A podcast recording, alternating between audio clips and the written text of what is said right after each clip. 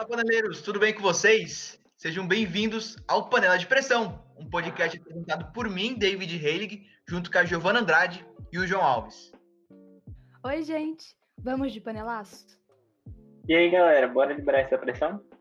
Hoje a gente vai falar sobre um tema muito importante, mas acalma o coração que daqui a pouco vamos entrar nisso. Antes, é bem melhor você já ficar por dentro e entender do que é esse podcast, não é, gente? Isso mesmo. Aqui a gente vai falar em geral do papel que a sociedade tem em como a gente se vê e como ou por que acontece isso. Somado a isso, vamos discutir a respeito dos impactos e refletir sobre como muitos problemas estão relacionados ao estresse. Também vamos abordar a forma em que esse estresse está sendo lucrativo e você nem sabe. É exatamente sobre esse tema que a gente vai falar hoje: pressão estética. Um tema importantíssimo de ser conversado, especialmente no contexto atual que a gente vive, não é, Giovana e João? Mas assim, o que, que será essa tal de pressão estética, hein? Então, a pressão estética é um ideal de aparência difundido pela sociedade e a mídia. É como se colocassem em um pedestal um padrão de beleza e afirmassem que todos devem ter como meta atingir esse padrão. Assim, todo mundo está sujeito aos efeitos da pressão estética. É importante ressaltar que o padrão pode variar pela cultura, pelo país, mas é uma realidade em que todos estão submetidos. Uhum. Não, faz sentido, faz sentido. Isso também não deve ser exclusivo a homens ou mulheres, né? Na verdade, eu acho que os dois gêneros são prejudicados por isso no final do dia. Mas vamos concordar aqui também, se a gente for pensar no lado da mulher, tem uma pressão bem maior sobre ela, porque a nossa sociedade, que não vamos negar que é patriarcal, ela impõe tradicionalmente que o corpo feminino seja um objeto de desejo de acordo com os padrões de beleza. O homem é quem deseja esse objeto e não é uma figura tão submetida quanto a figura feminina, mas não vamos mentir que ambos são colocados sobre esse contexto. Mas eu tenho uma dúvida sobre isso. Será que a população gorda também sofre muito com isso, além de forma geral os homens e as mulheres? Então, a pressão estética ela está no individual, mas também está no coletivo. Quando uma pessoa enxerga um padrão de corpo o tempo, o tempo todo e o deseja para si, ela pode externar esse desejo por meio da gordofobia. A pessoa passa a odiar tanto o próprio corpo que despreza o corpo gordo de outra pessoa como um mecanismo para se sentir melhor sobre si mesma. Então, as pessoas gordas, além de sofrerem com a pressão estética que tem manifestada pela sociedade, sofrem também com a pressão de outras pessoas. É isso mesmo. A gordofobia, ela atinge as pessoas gordas e as que são consideradas gordas pela sociedade. Então, quem tem, quem usa um número acima de 38 já é considerada ali, né? É, não é incluída, não é aceita na sociedade dentro desse padrão. E tá dentro da pressão estética, é como se fosse um braço da pressão estética. Uhum. Pois é. E isso aparece de diversas maneiras, se a gente for parar pra pensar. Se você é gordo, por exemplo, e tá chupando um picolé na rua, todo mundo vai olhar. Eles vão pensar um monte de coisa. Se um gordo está sentado sozinho no restaurante, comendo seu prato, todo mundo vai olhar para o prato dele. E em muitos casos, a própria família discrimina o membro que tem o peso acima do considerado ideal. Isso acontece na rotina de trabalho, nas redes sociais.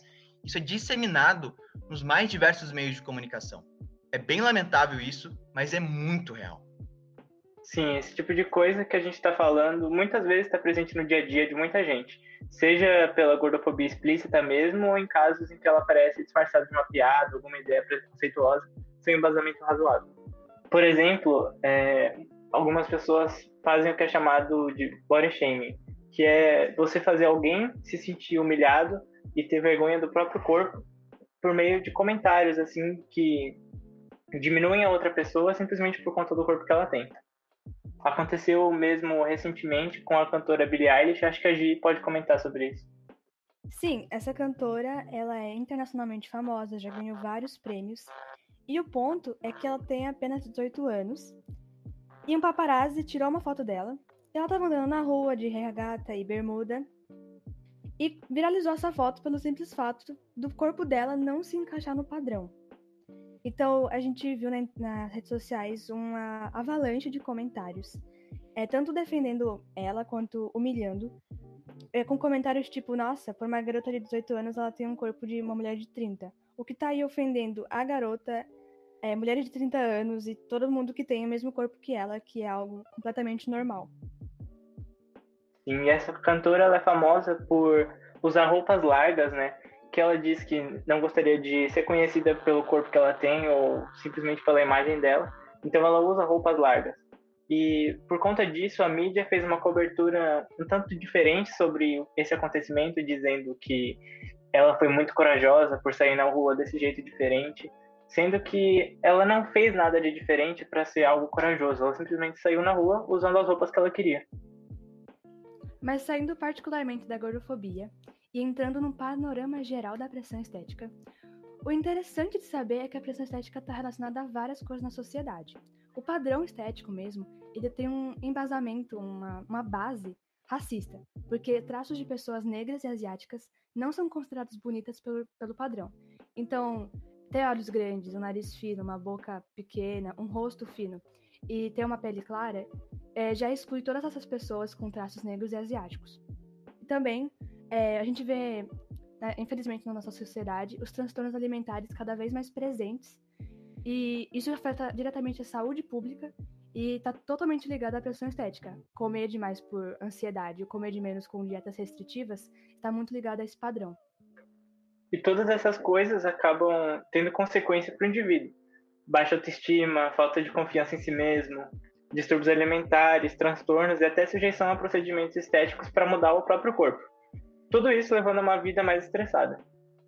Então é de extrema importância a gente falar sobre isso, como a gente já passou por cima aqui nesse episódio, sobre os padrões estéticos que são disseminados pelos mais diversos meios e que impactam tanto os homens quanto as mulheres, claro que em suas devidas proporções. A gente espera aqui que você, ouvinte, tenha entendido um pouco mais sobre esse tema e fique ciente do que acontece para até não ser o agente propagador disso, beleza? A gente vai ficando por aqui e foi um prazer imenso ter você nesse episódio. Eu te espero nos próximos capítulos. Tchau, tchau. Até a próxima.